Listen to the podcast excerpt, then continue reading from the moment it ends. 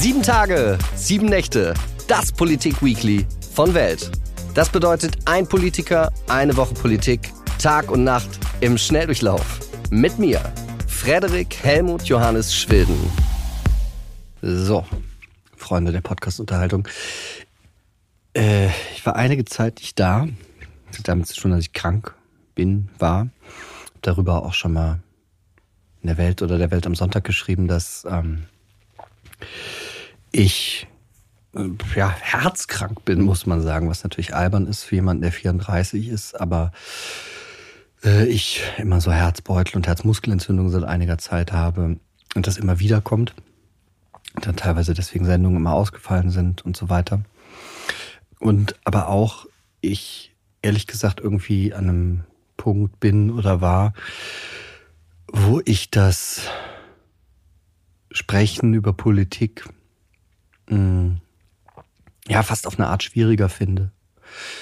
Ich finde es toll, mit Menschen zu sprechen nach wie vor, aber ich glaube auch, dass man im Politikjournalismus diesen Personen näher kommen kann in Gesprächen. Aber es vielleicht doch besser ist, für mich jedenfalls, darüber zu schreiben, weil das distanzierter ist, weil es irgendwie auch mir mehr entspricht. Ich fand das wahnsinnig toll, mit so vielen Leuten sprechen zu können. Äh, es war viel lustig und auch interessant und aufschlussreich war, weil ja dann doch Leute mal, wenn man nicht über Politik mit ihnen redet, was Interessantes erfährt, wie diese Menschen denken, die im Bundestag uns repräsentieren, wie diese Menschen handeln. Nicht nur im Bundestag, sondern ja vor allen Dingen auch Menschen, zum Beispiel der Bürgermeister Matthias Beer aus Bayern, den ich gesprochen habe, aus einem kleineren Ort dort. Das finde ich, da wird Politik gemacht. Echte Politik. Was nicht heißt, dass die im Bundestag nicht gemacht wird, aber sie ist direkter.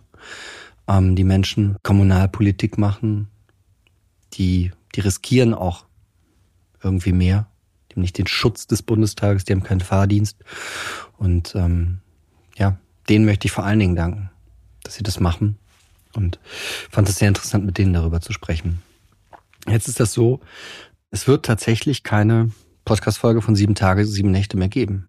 Weil ich wirklich wieder mehr schreiben möchte, weil ich ähm, ja auch dadurch, dass ich so häufig immer wieder krank werde, solche verbindlichen Sachen wie ein Interview an einem bestimmten Tag um eine bestimmte Zeit zu führen, das ist schwieriger. Es ist auch gerade heute, wo ich das aufnehme, ist auch mein Roman Toxic Man im Piper Verlag erschienen. Ähm, und ich glaube irgendwie, dass, dass das nicht mehr, ja, dass das vielleicht nicht mehr so richtig zusammengeht. Dieses Podcast-Interviewen, Schreiben, über Politik berichten, das ist, ich weiß nicht. So, wird bestimmt, vielleicht, aber ich glaube es schon, auf jeden Fall nochmal ein anderes Podcast-Format geben, weil ich das grundsätzlich sehr, sehr schön finde, mit Menschen zu reden, Menschen beim Reden zuzuhören, ihre Stimme zu hören und eben da was Direktes, Nähe zu, zu spüren. Aber nicht jetzt, auch nicht morgen. Und ich möchte Ihnen allen für Ihre vielen Zuschriften, Kommentare, für alles danken. Es war ja etwas mehr als ein wirklich tolles Jahr. Danke, dass Sie zugehört haben.